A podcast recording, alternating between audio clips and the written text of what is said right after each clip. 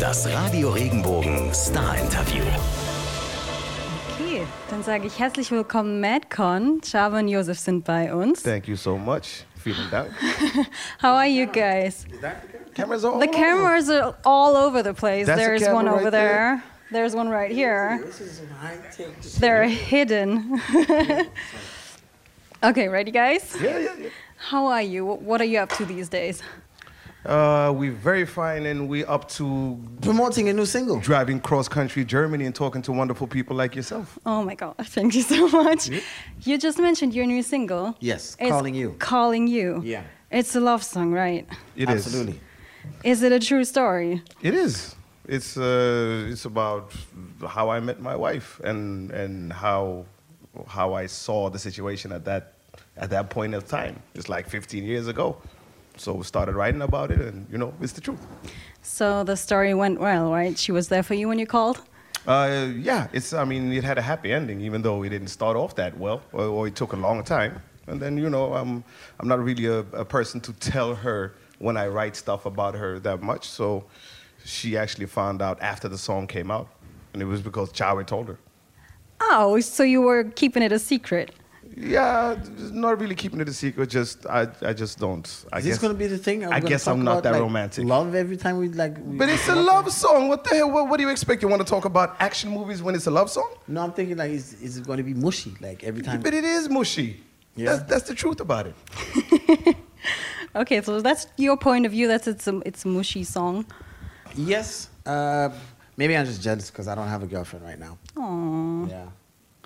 But uh, to anybody looking, uh, I'm a very single man. Uh, you can uh, reach me at the Malcolm Official uh, Instagram. I, I love to uh, uh, walk uh, in the park and pick flowers.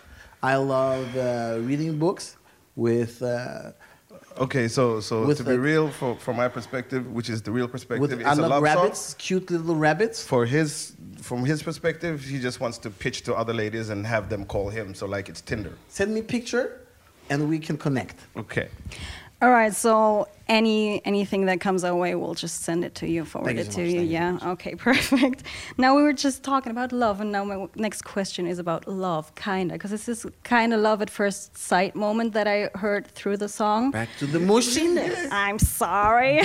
Sorry, don't let Do him you- distract you. Was there something that you have seen or that you've done for the first time in your life, and you were like, "Oh my God, I'm gonna love this"? My wife, And apart from people, uh, music. music. Yeah.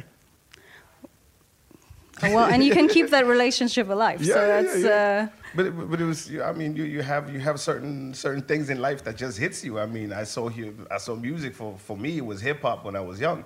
I, you know at the first time I saw it like it hit me.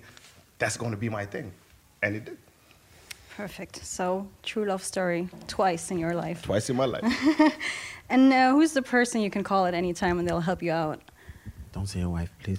uh, Not the wife. it's it's actually ugh, man I hate it when it sounds like this, but it's actually Chawe. It's Chawe and my mom. Okay, it's better, better. Yeah, still mushy but better. Yeah. Yeah. Um, Calling You is the first single of your new record. Can you tell us something about it already? Because sound wise, I thought the song is a bit different. What's the record gonna be like? Uh, the album. Mm-hmm. Uh, you know what? We've been since the last time we saw each other, which is about two years ago. We've just been working, and and you know you grow musically, and you try to you try to expand your soundscape and and everything. So, I don't think that I even know how to how to put a word on your question. So Chawe asked me once, "What do you want to sound like?" And I said, "If I have an answer to that, I feel like that that limits me."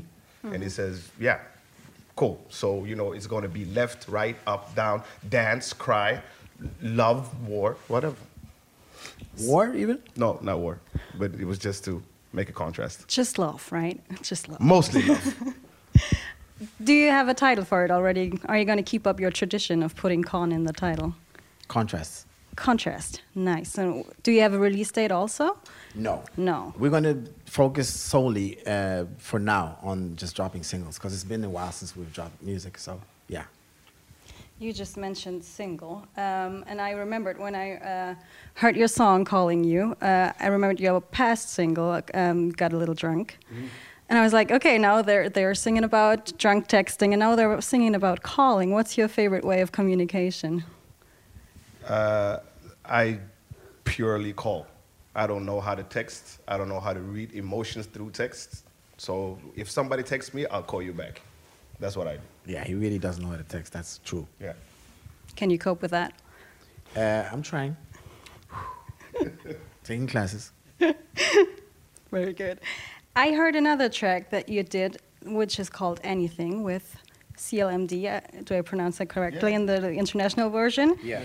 It's another song about a woman, love, right? Yeah. And it's got uh, a line that really struck me that's, and we can be anything if we choose it, if we just choose it. Um, do you have a dream or a goal that are you. we s- the, like, are we the Bee Gees? now? No, but we I used to represent think like back in the day we was you know Forget about it. You're not a gangster rap anymore. That's a long time ago, bro. Okay? Yeah, Okay, li- okay, li- okay. life is changing, right? Yeah, Um, it is, it is. But but um, considering the the line, do you have a dream or a goal that you're like, I need to reach that in my life. I need to have this cr- dream come true. What was the line again? And we can be anything if we just choose it. Okay, so that's your line. So what do you, what do you answer? Is it my line? You sure? no. but I think it felt like it's your line. You know what I mean? I was thinking about it. Okay, Like, give me hmm. the question again. If it's too tough, then we'll just No, skip no, it. no, now. no, no. I was wondering if you, if there's a dream that you like want to come true in your life. Right, right, and that doesn't necessarily have to be a romantic thing. No. I feel like everybody thinks, and of- obviously, like to a certain extent, it's true. But they always think like there's a certain time limit to what you can do. Uh, so I've always, I'm not going to do this most probably, but I've always felt like, all right, I used to be a great dancer, and Really great dancer. and then I stopped. And then I thought to myself, okay, now in like at this age, if I gave it a good five years and I trained like I did when I was 18, Ooh, midlife crisis. then then I wonder, then I wonder. Like, yeah, I think I would still be as great as I once was. That would be my dream. Believe in yourself. Yeah. I don't think Nice. there's a limit or a window. And what about you? Um, uh, I can't dance that well. No. Okay. No. But you can still practice, maybe together. Practice, in my case, will not make perfect, but I'll try. Maybe, maybe if enough women heard the song calling you and they called you and then you actually found love. Would that That's be- another kind of dance, but sure, I'm willing to try. Yeah. Nice. You know each other for such a long time now. I was wondering, what's the most loving quirk about the other?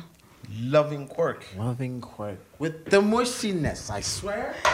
Loving quirk. fucking mushiness. I want you to the mushiness, pretty woman. I, I really don't think about chow and loving quirks. I don't know what to tell you. I, I no. Okay, maybe we can go to the most annoying one then. Yeah, he likes to talk with food. in- That see, this is easy. He likes to talk with food in his mouth. It's almost as if like he takes as much food in his mouth first before asking the question, and then he speaks to you, so you can see like his intestines and everything. And that's not so. You know what I mean? While I'm also eating, that's very damn shame because- really fucking annoying. Just today, he actually didn't have he hadn't had breakfast, and he said this like for the past twenty years. Why do you why do you talk with, with food in your mouth all the time and you sound like this? And I say, but bro, like you, you you can't hear yourself. You ten times worse than me. And he says, no, I'm not. And then today, because he hadn't had breakfast, so we stopped and he bought breakfast, and then he started eating like next to my ear like this. Why are you doing that? And, and then Why? I, I wanted to actually like record it, but I forgot it, and here we are. Okay, wow. Moving on. Now we know. Do you want to add something? Uh, no, no, that's fine. Okay. I could go on for years, but Okay, but we want you to stay together as a band, so. Right, right, right, right. Okay. Um, now, 15 years ago, you've released your debut. How do you see MadCon in, in an, another, f- oh my God, uh, in 15 years from now? 15 years ago. We released our debut 15 years ago. Yeah. Yeah. Yeah, yeah, that's true. Uh, 15 years from now. Uh, yeah, so we'll be probably at album about 17. and I would have had like my fourth wife, and I have kids with three of them. And And you're uh, still on stage and taking off your shirts. No, because at this time, at this age, my my, my breasts are sagging a little That's the bit. thing, but you don't care about that because you—that's not why you're doing it. This 'Cause is I'm like lib- natural this is dude. liberation. Right. You know what I mean? Right. So you'll still do that thing. right, but when I jump, it's a little bit embarrassing because they flap. Yeah, you know. And when you land, you fart. and Stuff yeah, like that. when I land, I fart, and sometimes it's like a shark. and then I have to keep smiling because I don't want people to know. we have the same band and they start forgetting about the rhythm and shit. Okay, we'll try again. One more time. All right, that's uh, too much information. Grandkids on. Okay, okay, yeah. That's about where All right, we see we- we ourselves. got enough pictures Okay. now. Um, now, what does the rest of 2019 have in store for you? Are you gonna go on tour? Yeah, so we have a, Absolutely. we have a summer tour. We still have a lot of promotion to do. Uh, we're still doing some some TV stuff, but mostly we'll be continuing making music as well. Are you gonna come to Germany as well? Yeah. This is like our second home now.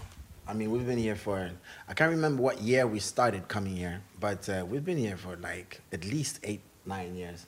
Yeah, yeah, yeah. More than that, like 12, 13. Man. See, so we come here. So that the embarrassing part is that we should know, German I better. think that we should know German better. So we're still working on it. But you know some German, right? He is pretty good. I've heard some German we before. know words, but I mean, after 13 years, I mean, we should actually be able to speak. So demonstrate, say something. What do you want me to say?